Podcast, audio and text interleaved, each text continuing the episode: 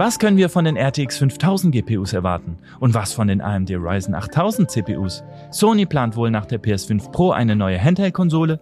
Wir haben auf der PC-Welt aktuell eine fette Osteraktion für euch. Und natürlich haben wir auch wieder einen Fail der Woche. Und damit herzlich willkommen. Hier ist wieder euer Jeremy und ich begrüße euch zur fünften Folge von Tech Up Weekly, der Podcast von PC Welt. Heute habe ich jede Menge Gerüchte für euch dabei und der Fail der Woche ist auch echt witzig. Fangen wir aber erstmal mit der RTX 5000 an. Bereits vor der Veröffentlichung der aktuellen GeForce RTX 4000 Serie hat Nvidia bestätigt, auch weiterhin an seinem Release-Zyklus festhalten zu wollen. Das heißt, rund zwei Jahre nach der Einführung der aktuellen RTX 4000er Karten, Codename Ada Lovelace, ist mit dem Nachfolger namens Blackwell zu rechnen. Jetzt fragt ihr euch sicherlich zu Recht, welche Spezifikationen und Besonderheiten zu erwarten sind. Noch ist leider nicht viel bekannt. Wie die Website Videocards bereits Anfang des vergangenen Jahres berichtet hatte, dürfte Nvidia wieder einen Wissenschaftler als Namensgeber wählen. In diesem Fall dürfte es der Mathematiker David Blackwell werden. Entsprechende Hinweise fanden sich bereits in einem Treibercode von Nvidia für Linux. Auch die ersten GPUs der Serie sind bereits zu entnehmen. Auf die Grafikprozessoren AD10X 2, 3, 4, 6 und 7 sollen demnach die neuen GPUs GB100 und GB102 folgen. Nach aktuellem Stand der Dinge wird die GeForce RTX 5000 Serie die GeForce RTX 4000 Serie im Laufe des Jahres 2024 ablösen. Dabei dürfte Nvidia einmal mehr zuerst den High-End-Gaming-Bereich bedienen. Bereits mit der aktuellen leistungsstärksten Grafikkarte GeForce RTX 4090 sowie den beiden darunter positionierten GPU-Modellen GeForce RTX 4080 und GeForce RTX 4070 Ti hat Nvidia seine Prioritäten deutlich gemacht. Derzeit ist davon auszugehen, dass eine GeForce RTX 5090 GB102 und eine GeForce RTX 5080 GB103 im Jahr 2024 den Anfang machen werden. Nvidia hält bislang nur eine einzige Roadmap dazu bereit, die zudem schon etwas älter ist. Ada Lovelace wird hier noch als Emperor Next bezeichnet und bei den für 2024 geplanten Grafikkarten ist die Rede von Emperor Next Next. Glaubt man den Gerüchteköchen, soll Nvidia insbesondere bei den großen Modellen auch mit GPUs im Chiplet-Design planen, so wie es AMD mit den Radeon RX 7900 XTX und 7900 XT bereits vorgemacht hat.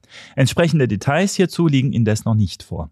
Der Fertigungsprozess soll hingegen auf 3 Nanometer umgestellt werden. Ob bei TSMC oder bei Samsung gefertigt wird, ist noch offen. Zudem ist noch fraglich, ob die Blackwell-Architektur auch für die Gaming-Sparte GeForce erscheinen oder ob es sich dabei nur um neue Datencenter-GPUs handeln wird. Mittlerweile ist die PlayStation 5 ja besser verfügbar. Hätte man sich vor drei Jahren auch nicht vorstellen können, dass das mal so lange dauert. Wie auch immer. Denn aktuell gibt es Gerüchte um eine PS5 Pro und, noch viel spannender, eine Handheld-Konsole. Die soll den Namen Q-Lite tragen. Da denke ich natürlich gleich an die PSP oder die PS Vita, aber im Gegensatz zu diesen Modellen soll sich die Q-Lite wohl ausschließlich auf Remote Play für die PS5 konzentrieren. Offiziell angekündigt hat Sony natürlich noch nichts, aber die Quelle Insider Gaming war in der Vergangenheit doch recht zuverlässig. Gehen wir mal davon aus, dass die Gerüchte stimmen. Dann soll die PlayStation Q-Lite adaptives Streaming mit bis zu 1080p und 60 FPS bieten.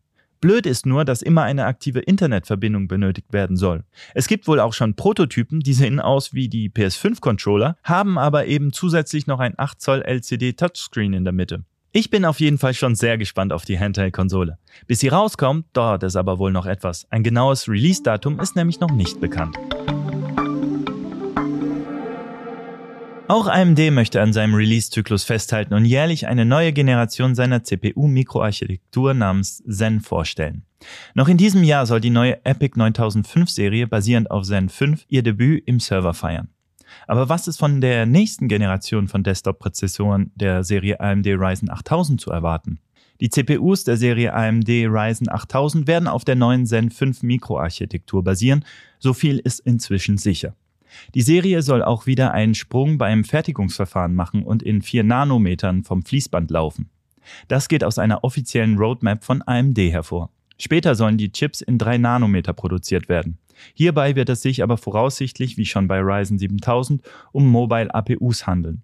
Produziert wird wie gehabt beim Auftragsfertiger TSMC, der als derzeit führend gilt und unter anderem auch für Apple und andere Hersteller fertigt. Als Nodes kommen N4 und N3 zur Anwendung. Wie aus der offiziellen CPU-Roadmap von AMD hervorgeht, wird es bei Zen 5 wie zuletzt bei AMD Ryzen 9 7950X3D auch CPUs mit einem gestapelten L3-Cage, dem sogenannten 3D-V-Cage geben. Das ist hauptsächlich für Spieler interessant. Zen 5 wird in einer regulären Variante als Zen 5 mit 3D V-Cage und in einer auf Effizienz optimierten Ausführung als Zen 5C aufgelegt, wobei letztere primär an Datacenter und Cloud-Server adressiert sein wird.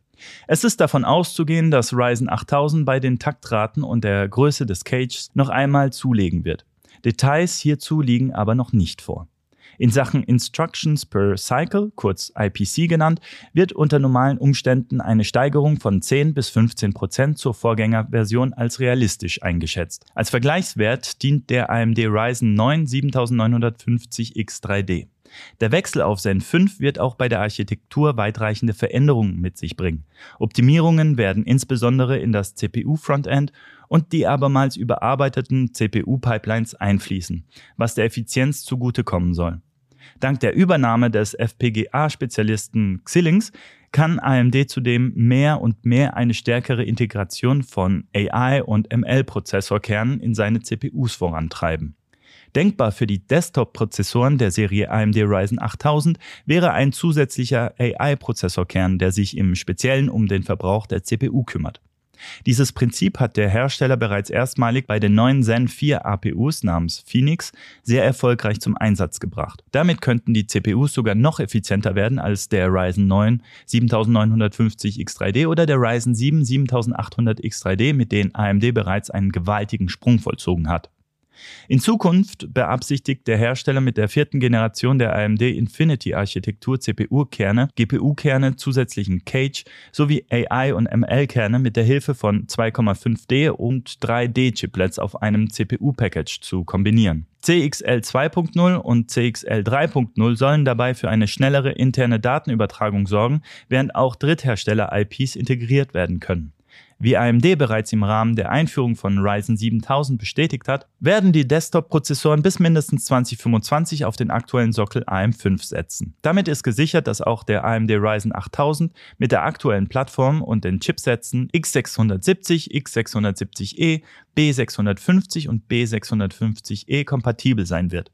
Wie zuvor wird weiterhin DDR5 Arbeitsspeicher unterstützt. Weitere Details liefert der Plattformvergleich auf unserer Homepage pcwelt.de. Und wann soll der AMD Ryzen 8000 jetzt erscheinen?